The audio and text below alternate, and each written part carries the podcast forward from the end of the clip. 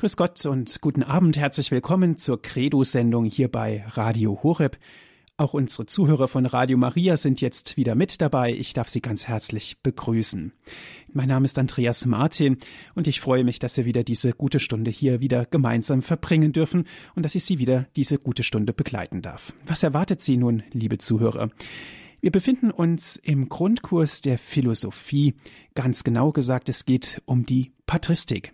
Wir leben heute in einer Zeit, wo die Fundamente unseres Lebens, aber auch die Fundamente unseres Glaubens leicht ins Wanken geraten können, Unsicherheit wachsen und oft fehlt auch die Orientierung. Aber immer mehr Menschen spüren, dass wir uns neu auf die Grundwerte des Lebens besinnen müssen und damit den Schutz der Wahrheit, den Schutz der Ehe und Familie, der Schutz des Lebens, des Eigentums, des sozialen Friedens, aber auch den Schutz des Glaubens in geeigneter Weise wahrnehmen müssen.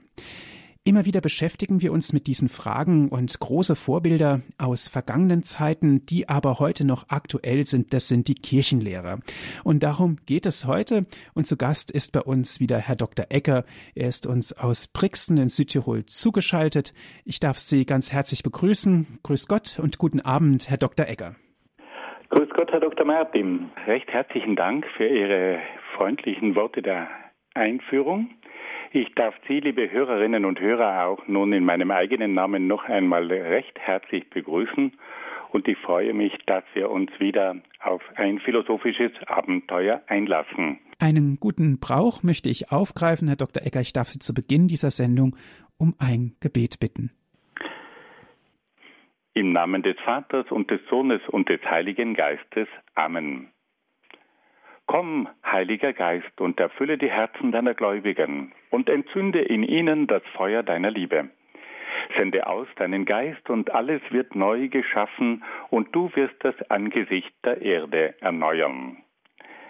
Dann wenden wir uns an die Mutter Gottes und bitten sie um ihr fürbittendes Gebet.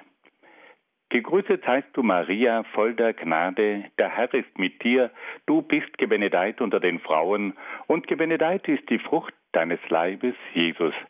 Heilige Maria, Mutter Gottes, bitte für uns Sünder, jetzt und in der Stunde unseres Todes. Amen. Dann wollen wir uns auch an die Engel wenden und sie um ihr kräftiges Geleit bitten. Engel Gottes, unsere Beschützer, denen des höchsten Vater Liebe uns anvertraut hat, erleuchtet, beschützt, regiert und leitet uns. Amen. Und schließlich wollen wir uns auch an einige Heilige wenden, die sich in besonderer Weise mit philosophischen Fragen aus christlicher Sicht beschäftigt haben. Heiliger Augustinus, bitte für uns. Heiliger Thomas von Aquin, bitte für uns. Heilige Edith Stein, bitte für uns. Seliger Kardinal Newman, bitte für uns. Und seliger Papst Johannes Paul II, bitte für uns. Im Namen des Vaters und des Sohnes und des Heiligen Geistes.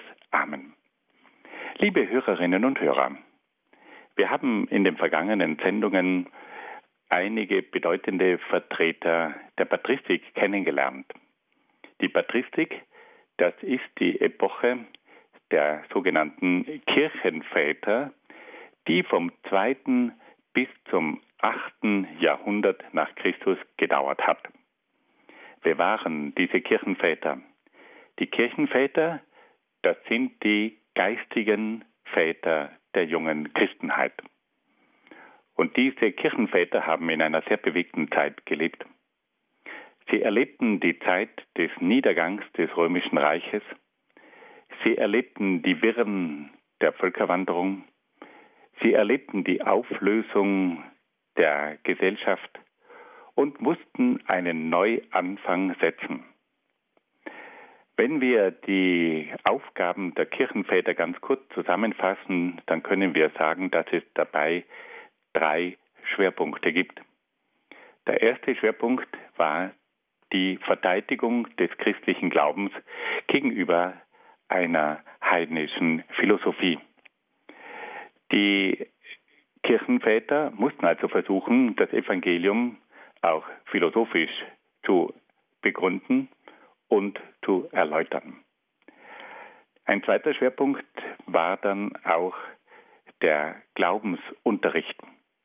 Es hat damals eine große Menge von Menschen gegeben, die sich taufen lassen wollten. Und diesen Taufkandidaten, den sogenannten Katechumenen, denen musste man einen Glaubensunterricht erteilen. Und da war es nun notwendig, den Glauben in ein systematisches Schema zu gießen, um auf diese Art und Weise die Glaubenslehren in einer systematischen Weise unterrichten zu können. Und damals entstand der Katechismus. Der Katechismus war ursprünglich ein Unterrichtsbuch, das in systematischer Weise die verschiedenen Glaubenswahrheiten betrachtet und auch erklärt hat. Und dann hat es noch einen dritten Schwerpunkt gegeben bei den Kirchenvätern. Die Kirchenväter mussten auch innerhalb der Theologie gewisse Grundfragen klären. Da ging es um die Frage nach der Gottheit Jesu Christi. Da ging es um die Frage nach der Dreifaltigkeit. Da ging es um die Frage der Schöpfung. Da ging es um die Frage der Sakramente. Und in allen diesen Bereichen hat es oft gegensätzliche Meinungen gegeben. Und da haben nun die großen Theologen der damaligen Zeit versucht, eine klare Aussage und Definition zu finden. Und diese Vorlagen der verschiedenen Theologen wurden dann bei den Konzilien, bei den Versammlungen der Bischöfe besprochen und man hat damals nach einem inständigen und inbrünstigen Gebet zum Heiligen Geist gewisse Lehrsätze aufgestellt, die dann für immer die Glaubenswahrheiten der Kirche darstellen sollten, die berühmten Dogmen. Die Kirchenväter hatten also eine große Aufgabe, die Verteidigung des Glaubens, den Unterricht des Glaubens und die Klärung der theologischen Grundwahrheiten. Und wenn man nun diese verschiedenen Kirchenväter studiert, da wird einem erst bewusst, wie viele Dinge damals noch geklärt werden mussten. Aber gleichzeitig ist diese Beschäftigung mit den Kirchenvätern auch eine Möglichkeit, den eigenen Glauben besser kennenzulernen. Und auch die Auseinandersetzung mit anderen Lehren ist immer wieder auch eine Möglichkeit, den eigenen Glauben besser kennenzulernen und den eigenen Glauben zu vertiefen. Und das ist nun auch der Gegenstand unserer heutigen Sendung. Wir haben es heute mit einer großen geistigen Auseinandersetzung zu tun, und zwar mit der Auseinandersetzung zwischen dem Christentum und der Gnosis. Was ist nun die Gnosis? Die Gnosis war in der Antike eine religiöse Lehre, die sich in vielerlei Hinsicht vom Christentum unterschieden hat. Die Gnosis könnte man in einem gewissen Sinn mit der Esoterik der heutigen Zeit vergleichen.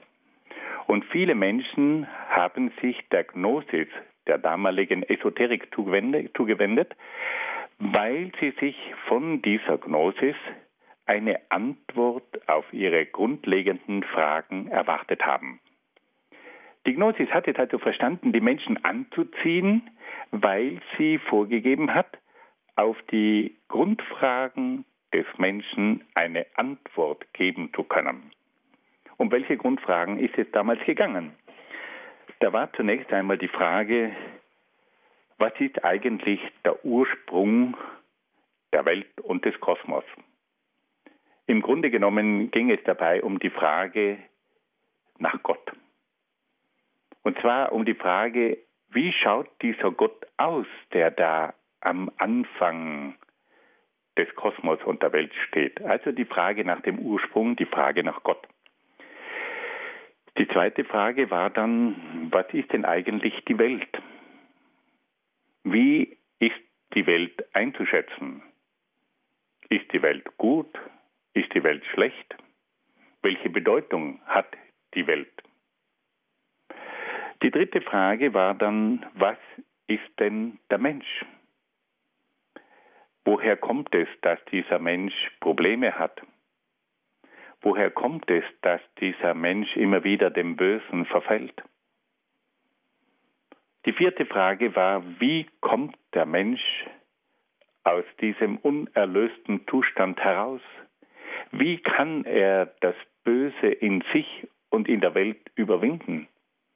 Und die fünfte Frage, was ist denn eigentlich das Ziel des Menschen?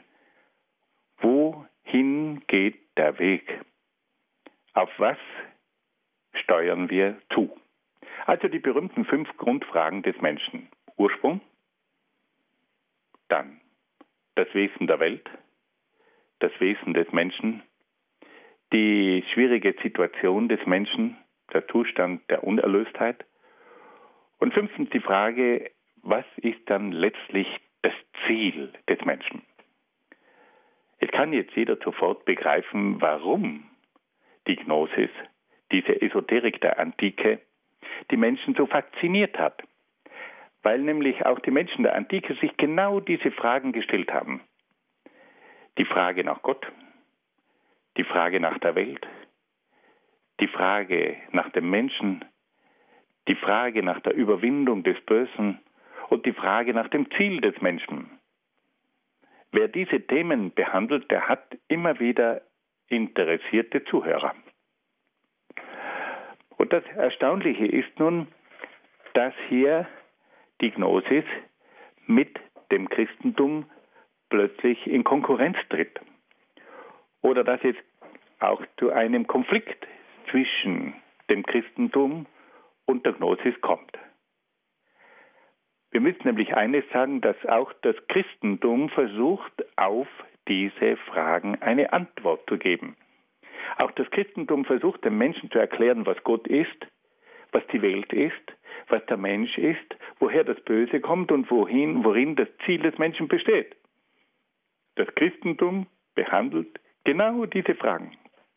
Aber das Christentum gibt darauf ganz andere Antworten als die Gnosis, als die Esoterik. Und so ist es nun für uns höchst interessant, einmal diesen Konflikt etwas näher zu studieren, weil uns dabei auch einiges aufgehen kann für den heutigen Konflikt zwischen Christentum und Esoterik. Wir alle wissen, dass heute die Esoterik in zunehmender Weise zu einer planetarischen Pseudoreligion wird und dass die Esoterik Millionen, ja vielleicht sogar Milliarden Menschen anspricht. Und dass die Esoterik für viele eine Ersatzreligion ist und dass das Christentum immer wieder versuchen muss, die Menschen darauf hinzuweisen, dass die Esoterik eben doch nicht die richtigen Antworten gibt. Und es ist interessant, dass sich auch noch ein anderes Phänomen wiederholt. Die Gnosis ist damals auch in das Christentum eingedrungen. Die Gnosis hat damals das Christentum unterwandert. Genau wie heute. Auch heute unterwandert die Esoterik das Christentum. Auch heute gibt es in katholischen Bildungshäusern esoterische Vorträge und Kurse. Und auch heute tun sich Menschen oft sehr schwer zu unterscheiden, was ist denn da nun christlich und was ist denn da schon Esoterik. Und es hat damals eine Gruppe von Kirchenvätern gegeben, die haben sich mit der Gnosis gründlich auseinandergesetzt. Die haben darauf hingewiesen, worin der Unterschied zwischen der Gnosis und dem Christentum besteht. Und etwas Ähnliches bräuchten wir heute auch. Worin besteht denn nun der Unterschied zwischen Christentum und Esoterik? Und da wird oft viel zu wenig getan. Da fehlt es oft an der nötigen Unterscheidung der Geister.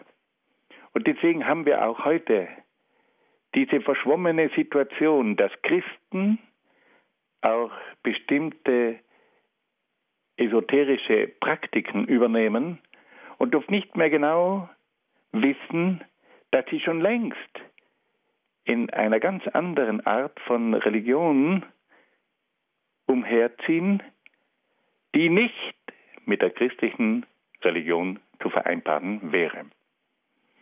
Nun, nachdem wir also die Aktualität der Gnosis versucht haben, ein bisschen zu veranschaulichen, wollen wir nun die Gnosis im Einzelnen etwas näher kennenlernen. Aber damit wir dazu den nötigen Schwung haben, wollen wir noch eine kurze Musikpause einschieben, damit wir dann wieder richtig fit sind, uns auf diese philosophischen Überlegungen einzulassen. Musik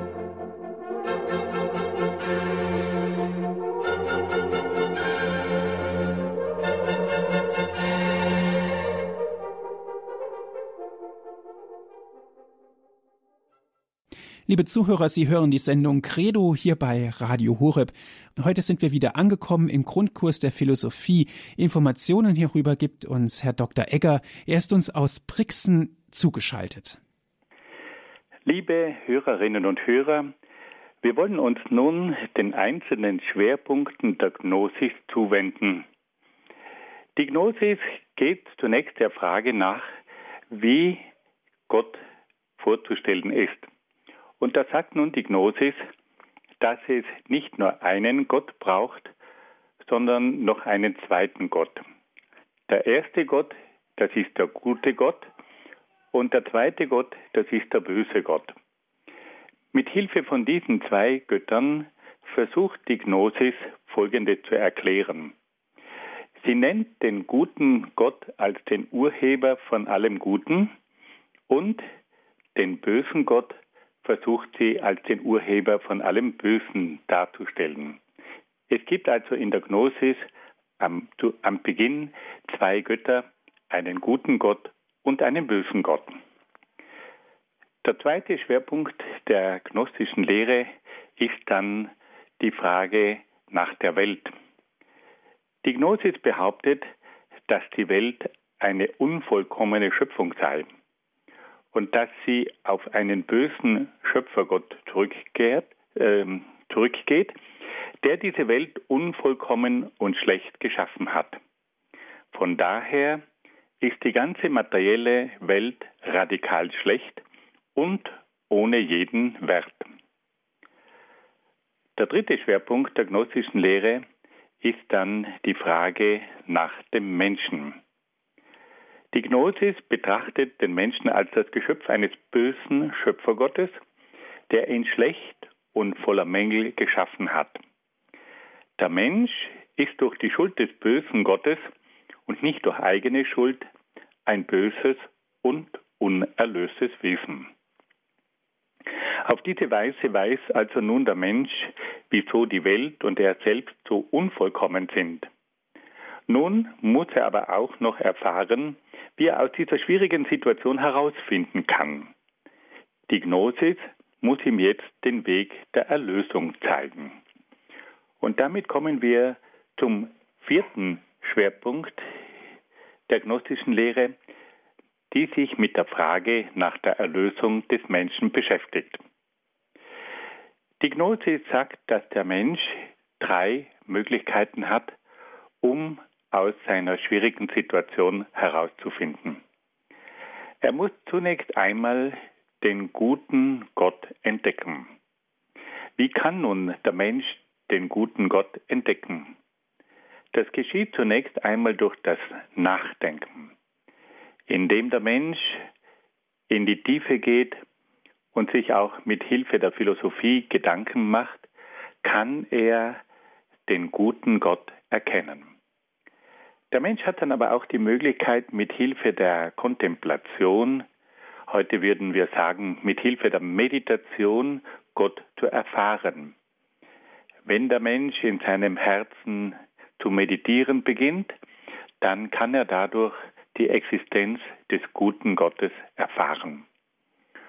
Und schließlich hat der Mensch noch eine dritte Möglichkeit, zum guten Gott vorzustoßen, nämlich durch ein asketisches Leben. Die Askese, das ist eine strenge Lebensform. Ein solcher Mensch bemüht sich um Selbstbeherrschung. Er versucht sich diszipliniert zu verhalten. Er ist auch bereit zu fasten. Er versucht sein eigenes Leben zu beherrschen. Und auf diese Art und Weise kann also die Askese dem Menschen helfen, aus seiner schwierigen Situation herauszukommen. Und schließlich fragt sich dann die Gnosis noch, wie es zur Vereinigung mit Gott kommen kann. Der fünfte Schwerpunkt der gnostischen Lehre betrifft also die Vereinigung des Menschen mit Gott. Und da sagt nun die Gnosis, dass der Mensch die Möglichkeit hat, mit Hilfe der Kontemplation so weit vorzudringen, dass es dann zu einer Ekstase kommt. Was ist nun eine Ekstase? Die Ekstase ist das Heraustreten des Menschen aus sich selbst. Der Mensch tritt also geistig aus sich selbst heraus und ist dadurch fähig, sich auf mystische, spirituelle Weise mit Gott zu vereinigen. Auf diese Weise gelangt also der Mensch durch eine intensive Kontemplation schließlich zur Ekstase und dann zur mystischen Vereinigung mit Gott. Wenn wir das noch einmal zusammenfassen, können wir die gnostische Lehre folgendermaßen kurz auf den Punkt bringen. Erstens, es gibt nicht nur einen Gott, sondern zwei Götter. Es gibt einen guten Gott, der das Gute erschaffen hat, und einen bösen Gott, der das Böse erschaffen hat. Zweitens, die Welt ist aus gnostischer Sicht eine unvollkommene, schlechte Welt, die durch einen bösen Gott erschaffen worden ist. Dritter Schwerpunkt, der Mensch. Die Gnosis betrachtet den Menschen als ein unvollkommenes, fehlerhaftes, unerlöstes Wesen. Vierter Schwerpunkt, die Frage nach der Erlösung. Wie kann der Mensch aus dieser schwierigen Situation seiner eigenen Unvollkommenheit und Unerlöstheit herauskommen? Der Mensch muss zunächst versuchen, sich mit dem guten Gott in Verbindung zu setzen. Er muss über den guten Gott nachdenken. Er muss meditieren, damit er den guten Gott in seinem Inneren erfahren kann. Und er muss sich schließlich auch um ein asketisches Leben bemühen, er muss sich also um Selbstbeherrschung, Disziplin, Fasten, Verzicht und so weiter bemühen, um auf diese Art und Weise schließlich aus seiner Situation herauszukommen. Und der fünfte Schwerpunkt, die Vereinigung mit Gott. Wenn der Mensch durch eine vertiefte Gotteserkenntnis und auch durch eine vertiefte Kontemplation Gott immer näher kommt, dann kommt es schließlich zur Ekstase. Der Mensch tritt geistig aus sich heraus und kann sich dann auf mystische Art und Weise mit Gott vereinigen. Diese Schwerpunkte geben also eine Antwort auf die verschiedenen Grundfragen des Menschen aus gnostischer Sicht. Und nun stellt sich die Frage, wie steht denn das Christentum zu dieser Lehre? Das Christentum kann hier verschiedene Lehren nicht akzeptieren. Es gibt hier verschiedene Lehren, die mit der christlichen Lehre in einem völligen Gegensatz stehen. Und da hat es nun verschiedene Kirchenväter gegeben, die sich in geistiger Weise mit der Gnosis auseinandergesetzt haben. Wir wollen hier nur einen dieser Kirchenväter kurz vorstellen. Es ist der berühmte Irenäus von Lyon. Irenäus war selbst ein Mann aus dem Osten. Er wurde um 140 nach Christus in Kleinasien geboren und war in seiner Jugend ein Schüler des heiligen Polycarp. Zur Zeit der Christenverfolgung unter Kaiser Marc Aurel war er Priester in Lyon in Frankreich. Und im Jahr 177 wurde er zum Bischof von Lyon geweiht. Dieser Mann hat sich dann mit den verschiedensten Irrlehren seiner Zeit auseinandergesetzt. Er hat ein ganz berühmtes Werk verfasst, das den Titel trägt Gegen die Irrlehren. Und da hat er nun auch ganz klar und gezielt gegen die Gnosis Stellung genommen. Zunächst einmal hat Irenäus darauf hingewiesen, dass es nicht zwei Götter geben kann. Es gibt nicht einen guten und einen bösen Gott. Irenäus betont, dass das Böse nicht auf die Schöpfung, sondern auf den falschen Gebrauch der menschlichen Freiheit und auf die Erbsünde zurückgeht. Er sagt also in aller Klarheit, dass die Unvollkommenheit der Welt nicht auf Gott zurückgeht, sondern auf den Missbrauch der menschlichen Freiheit und auf die Erbsünde. Das Zweite, was er dann auch feststellt, ist, dass die Schöpfung nicht eine schlechte Schöpfung sei, sondern dass Gott die Welt gut erschaffen hat. Aber dass der Mensch dann durch den Missbrauch der Freiheit und durch die Erbsünde das Böse in die Welt hineingetragen hat.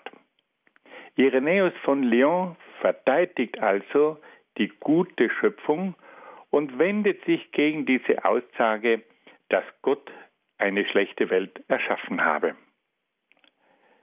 Irenäus von Lyon greift dann auch den dritten Punkt heraus und sagt, dass der Mensch nicht als ein unvollkommenes Geschöpf erschaffen worden sei. Er weist darauf hin, dass Gott den Menschen als ein wunderbares Geschöpf erschaffen hat. Der Mensch ist sogar die Krone der Schöpfung Gottes. Aber dieser Mensch hat dann durch den Missbrauch der Freiheit und durch die Erbsünde vieles von seinem Guten verloren. Er wurde ein sündiges Wesen, er wurde ein geschwächtes Wesen und ein erlösungsbedürftiges Wesen. Aber die Ursache für die Unvollkommenheit und Unerlöstheit des Menschen liegt nicht bei Gott, sondern beim Menschen. Irenäus von Lyon hat dann auch die Erlösung der Gnosis einer kritischen Analyse unterzogen. Die Gnosis behauptet ja, dass der Mensch durch die Erkenntnis Gottes, durch die Erfahrung Gottes und durch ein tugendhaftes Leben sich selbst erlösen könne. Irenäus weist darauf hin, dass der Mensch sich nicht selbst erlösen könne, sondern dass es dazu das Sühneleiden von Jesus Christus braucht. Es ist also nicht der Mensch, der sich durch Erkenntnis, durch Erfahrung und durch ein tugendhaftes Leben erlösen kann, sondern es ist Gott, der den Menschen erlöst. Es ist Jesus Christus, der die Sühne für den Menschen vollbringt. Und auf diese Art und Weise kommt es also im Christentum nicht durch Erkenntnis, Meditation und Askese zur Erlösung, sondern durch das Sühneleiden Jesu Christi. Der Mensch muss allerdings bei diesem Erlösungswerk Gottes mitwirken. Und schließlich hat dann Irenäus von Leon auch noch darauf hingewiesen, dass der Mensch nicht durch eine Ekstase, die er selbst herbeiführt, zu Gott gelangen kann, sondern dass Gott den Menschen in seiner Seele berührt und dass Gott die Begegnung mit Gott herbeiführt.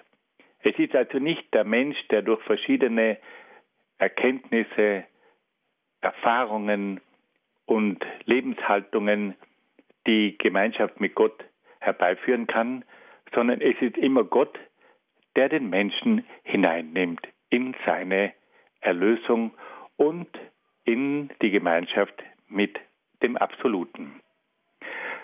So viel zur Gnosis. Nun, liebe Hörerinnen und Hörer, wollen wir wieder eine kleine Musikpause einschalten und dann geht es wieder weiter. Musik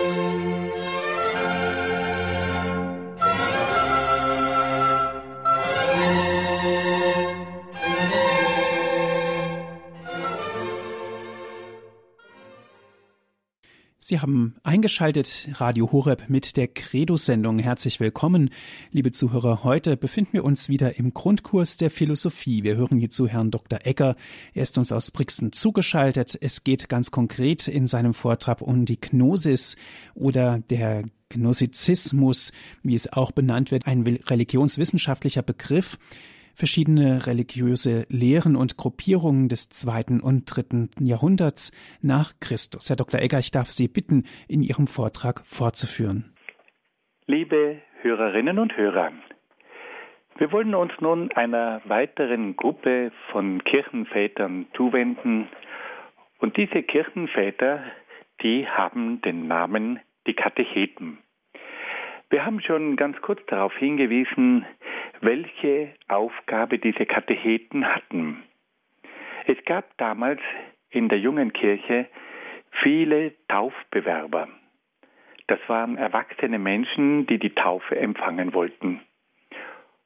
Und um diese Leute gut auf die Taufe vorzubereiten, war es notwendig, dass man sie mit der Glaubenslehre vertraut machte. Und dazu hat man eigene Schulen gegründet, in denen diese Katechumenen, diese Taufbewerber ausgebildet wurden. Und die Führer, die Leiter von diesen Schulen, die hat man dann die Katecheten genannt.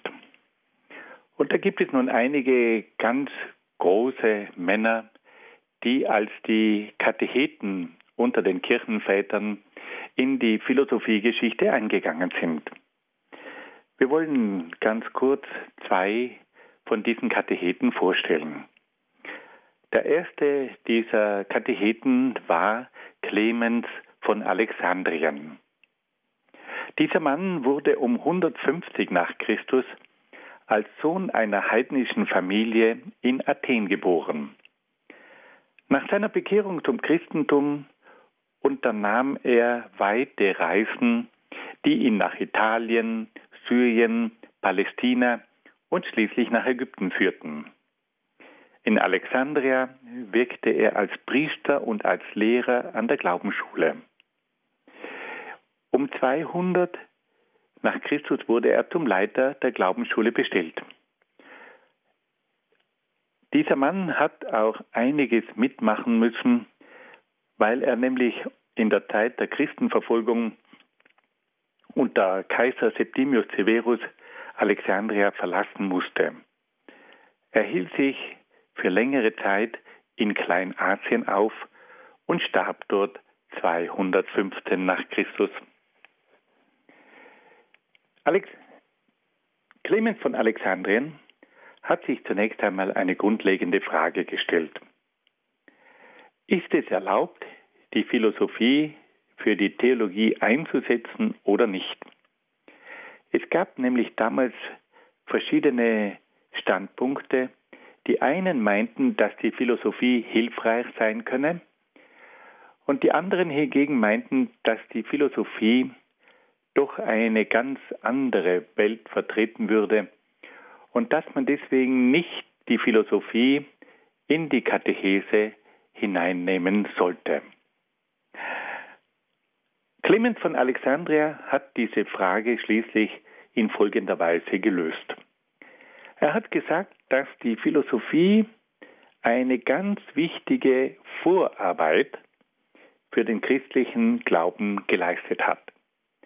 Er hat gesagt, die Philosophie hat schon verschiedenste Fragen aufgeworfen und hat auch versucht, aus ihrer Sicht Antworten zu geben und dann nun auch das Christentum versuchen musste, auf die verschiedenen Fragen des Menschen eine Antwort zu geben, deswegen hielt er die Philosophie als eine ganz wichtige Brücke.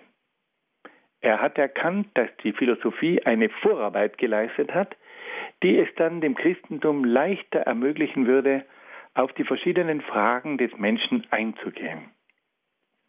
Er hat dann aber ganz klar erklärt, dass für den Glauben nicht die Philosophie maßgeblich sein dürfe, sondern dass der Glaube auf die Offenbarung zurückzuführen sei. Er hat also diesen späteren Grundsatz von Augustinus vorweggenommen, der besagt, ich glaube, damit ich verstehen und wissen kann.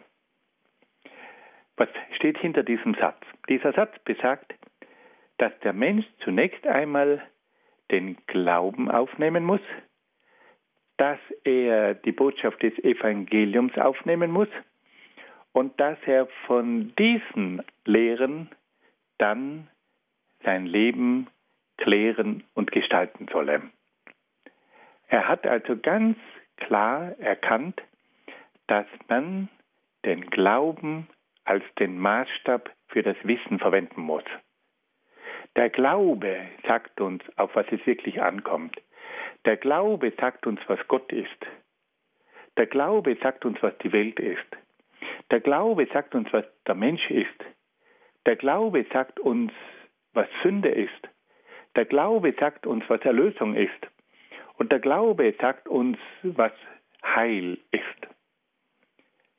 Also nicht die Philosophie ist der erste Maßstab, sondern der Glaube. Und dann erst kann die Philosophie eingreifen, um gewisse Glaubenslehren auch mit philosophischen Mitteln zu verdeutlichen und zu erklären. Diese Aussage von Clemens von Alexandrien ist bis heute von großer Wichtigkeit. Wir können nämlich auch in der heutigen Theologie immer wieder feststellen, dass oft die Philosophie und manchmal sogar die Ideologie in der Theologie so wichtig sind, dass dabei die Theologie ideologisch und philosophisch unterwandert wird. Clemens von Alexandrien hat der Philosophie den richtigen Platz in der Theologie zugewiesen. Entscheidend ist der Glaube. Der Glaube sagt dem Menschen, auf was es wirklich ankommt. Der Glaube legt die Glaubenslehren fest. Und die Philosophie hat dann die Aufgabe, diesen Glauben zu verdeutlichen, diesen Glauben besser zu erklären, diesen Glauben nach Möglichkeit zugänglich zu machen. Aber das oberste Maß in der Theologie und in der Katechese muss immer der Glaube sein. Und das hat auch heute seine Richtigkeit. Wir kommen nun zu einem zweiten Vertreter der Katecheten, und zwar zu dem berühmten Kirchenvater Origenes. Origenes wurde 185 nach Christus als Sohn einer christlichen Familie in Alexandria geboren. Er hatte eine umfassende Bildung genossen und war in verschiedensten Bereichen ein Fachmann. Nach Beendigung seiner langen Studien wirkte er zunächst an der Glaubensschule seiner Heimatstadt Alexandria in Ägypten.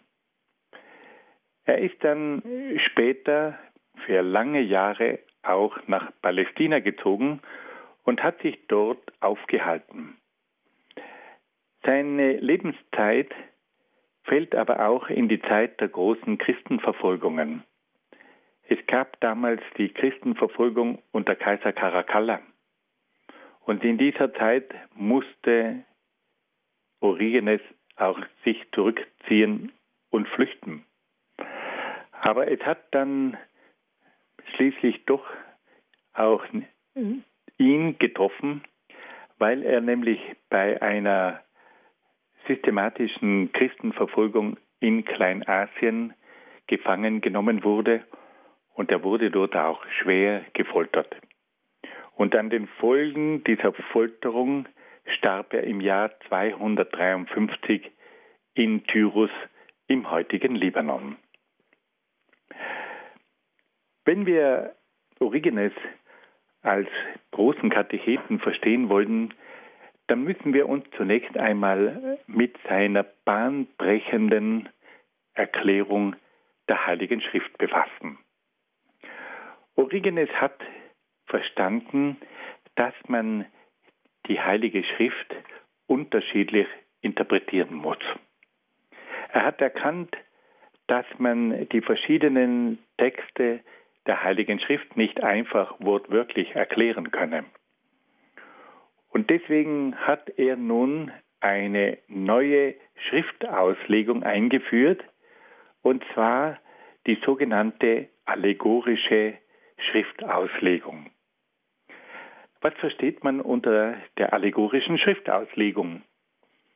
Mit der allegorischen Schriftauslegung meint man eine sinnbildliche Schriftauslegung. Er hat verstanden, dass man nicht alle Texte wortwörtlich nehmen dürfe, sondern dass verschiedene Texte in einem allegorischen, also in einem sinnbildlichen Sinn zu verstehen sind.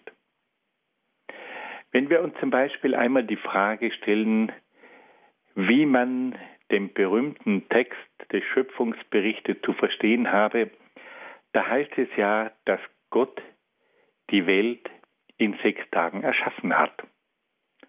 Kann man so einen Text einfach wortwörtlich verstehen? Wir wissen ja heute als moderne Menschen, dass die Welt in einem sehr langen Zeitraum entstanden ist. Und da stellt sich nun die Frage, wie kann man denn auf der einen Seite den biblischen Text aufnehmen und auf der anderen Seite von der Naturwissenschaft erfahren, dass die Entstehung der Welt ein Prozess von mehreren Milliarden Jahre war. Und da kommt einem nun diese sinnbildliche Schriftauslegung zu Hilfe. Äh, Origenes hat versucht zu zeigen, dass man diese sechs Tage nicht im wörtlichen Sinne verstehen dürfe, sondern dass es sich hier um ein Einteilungsschema handelt, mit dessen Hilfe man die verschiedenen Etappen der Welt und der Schöpfung besser verständlich machen konnte. Origenes hat auf diese Art und Weise gezeigt, dass es bei der Unterweisung der Katechumenen auch darauf ankommt, die richtigen Methoden zu verwenden. Er hat verstanden, dass es wichtig ist, auch eine entsprechende Methode bei der Schriftauslegung zu verwenden. Die Menschen kommen ja auch mit Fragen und die stellen hier oft Fragen, wie kann man denn die und die Stelle in der Heiligen Schrift verstehen? Und da kommt nun Origenes und sagt, man muss die verschiedenen Stellen der Heiligen Schrift oft auch in einer verschiedenen Weise interpretieren. Es gibt zum Beispiel geschichtliche Berichte, da wird man eine geschichtliche Auslegung verwenden müssen, aber es gibt manchmal auch sinnbildliche Berichte und da braucht es dann eine sinnbildliche Auslegung. Hier hat also Origenes als großer Katechet eine Methode verwendet, die später auch von großer Wichtigkeit war. Origenes hat sich auch in ganz besonderer Weise mit der Spiritualität beschäftigt. Er gilt als der große Kirchenvater des Heiligen Geistes. Er hat die Menschen darauf hingewiesen, dass dieser Heilige Geist ein Geist ist, der das innerste Herz entzündet. Er hat den Menschen nahegebracht, dass sie die Möglichkeit haben, durch den Heiligen Geist dieses Feuer zu bekommen. Und auf diese Art und Weise hat er vielen jungen Menschen einen Zugang vermittelt zu dieser Theologie des Heiligen Geistes, der inneren Erleuchtung, der Gaben des Heiligen Geistes, der Charismen. Er war ein Mann, der selber gebrannt hat und er hat dieses innere Feuer, das ihn durchdrungen hat, das hat er auch den anderen Menschen mitgegeben.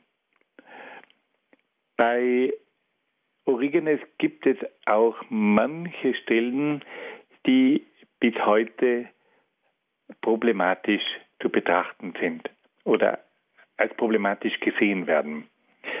So hat zum Beispiel Origenes an die Erlösung der gesamten Welt geglaubt. Er hat die Lehre vertreten, dass am Ende der Welt alles, auch die Hülle, wieder der Erlösung zugeführt wird. Diese Lehre von der Allerlösung wurde dann aber von Seiten der Kirche abgelehnt. Und es ist ganz interessant, dass auch heute bei vielen dieser Gedanke anzutreffen ist, dass am Ende der Zeiten plötzlich alles dann wieder erlöst werden würde. Und dass kein Mensch von vornherein, dass von vornherein kein Mensch verloren gehen könne. Damit wird aber die Lehre von der Hölle und von der Ewigkeit der Hölle in Frage gestellt. Und das widerspricht eindeutig der Lehre Jesu. Jesus spricht davon, dass es einen Himmel und eine Hölle gibt. Und er spricht davon, dass es eine ewige Hölle gibt. Es wird also nie dazu kommen, dass zum Schluss die Hölle aufgehoben wird und dass auch der Teufel und die Dämonen in die Erlösung hineingenommen werden. Wir sehen also, dass es manchmal auch bei großen Kirchenvätern zu Irrtümern kommen kann, aber deswegen gibt es auch die Kirche. Die Kirche hat die Aufgabe, Irrlehren zu bekämpfen. Die Kirche hat den Auftrag, auch bei den großen Theologen zu überprüfen, ob ihre Lehre stimmt oder nicht. So viel zu diesen zwei bekannten Katechesen, Katecheten zu Clemens von Alexandria und zu Origenes. Nun hören wir wieder ein wenig Musik und dann wollen wir noch einen weiteren Teil folgen lassen.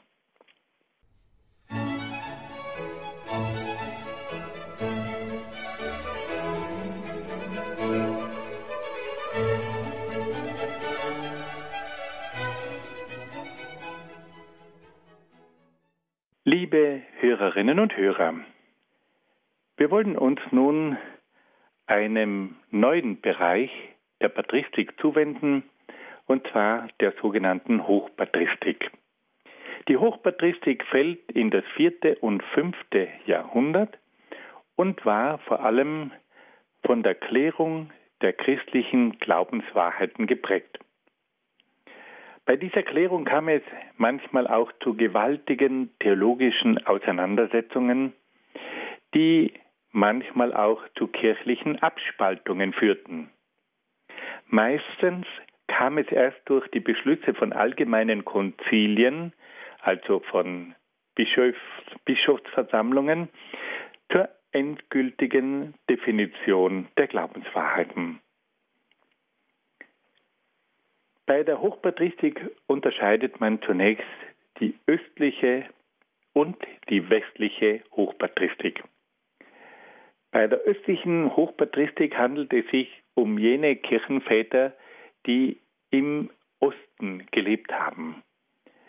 Es handelt sich dabei um die letzte Epoche der großen griechischen Philosophie die seit einem Jahrtausend das philosophische Denken bestimmt und beherrscht hatte. Der erste dieser großen Hochpatristiker war der berühmte Bischof Athanasius. Athanasius ist eine ganz außergewöhnliche Gestalt. Er war der Mann, der vor allem in den Kampf um die Lehre von der Gottheit Jesu Christi hineingezogen wurde. Es hat nämlich zur damaligen Zeit eine Irrlehre gegeben, die die Gottheit Jesu Christi in Frage gestellt hat. Der Vertreter dieser Irrlehre war ein Priester aus Alexandria in Ägypten. Dieser Priester hat Arius geheißen. Es handelte sich um einen großen, sehr begabten Priester, der aber den Standpunkt vertreten hat, dass Jesus Christus nur ein Geschöpf sei. Und damit hat er die Gottheit Jesu Christi in Frage gestellt. Diese Lehre von Arius hat damals viele Anhänger gefunden, die dann den Namen Arianer bekommen haben. Und diese Lehre des Arius, die man auch den Arianismus genannt hat, die hat sich damals weit verbreitet. Und diese Lehre wurde nicht nur im Osten vertreten, sondern hat auch weit hinübergereicht bis in das Abendland. Und da musste es nun zu einem großen Konflikt kommen. Verschiedene Kirchenväter haben klar erkannt, dass diese Lehre des Arius, der die Gottheit Jesu Christi in Frage stellte, das Fundament des christlichen Glaubens in Frage stellte. Und da ist es nun zu einem Kampf auf Biegen und Brechen gekommen. Und man hat dann schließlich auf Befehl des Kaisers Konstantin ein eigenes Konzil einberufen. Und dieses Konzil war das berühmteste Konzil des ersten Jahrtausends. Es war das Konzil von Nicäa. Nicäa, das war eine kleine Stadt östlich von Konstantinopel und dort haben sich im Jahr 325 die Bischöfe von West und Ost getroffen. Es hat dann intensive theologische Auseinandersetzungen gegeben, aber schließlich hat man dann doch in aller Klarheit die Gottheit Jesu Christi erklärt und in aller Klarheit in einem Dogma zum Ausdruck gebracht. Jeder von uns kennt das Glaubensbekenntnis von Nicäa, das große Glaubensbekenntnis, in dem von Christus gesagt wird, Gott von Gott, wahrer Gott vom wahren Gott, eines Wesens mit dem Vater. Also hier sind Aussagen anzutreffen, die ganz klar zum Ausdruck bringen, dass Jesus Christus dasselbe göttliche Wesen hat wie der Vater. Gott von Gott, wahrer Gott vom wahren Gott eines Wesens mit dem Vater. Das war also das Glaubensbekenntnis von Nicäa, das die Gottheit Jesu Christi mit aller Klarheit definiert hat und zu einer dogmatischen Glaubenswahrheit erklärt hat. Aber es kam dann nach dem Konzil von Nicäa zu einer Wende. Plötzlich ist der Arianismus wieder zurückgekehrt und da war nun das große Problem, dass selbst der Kaiser Konstantin verunsichert wurde. Und er hat dann plötzlich auch arianische Bischöfe wieder unterstützt.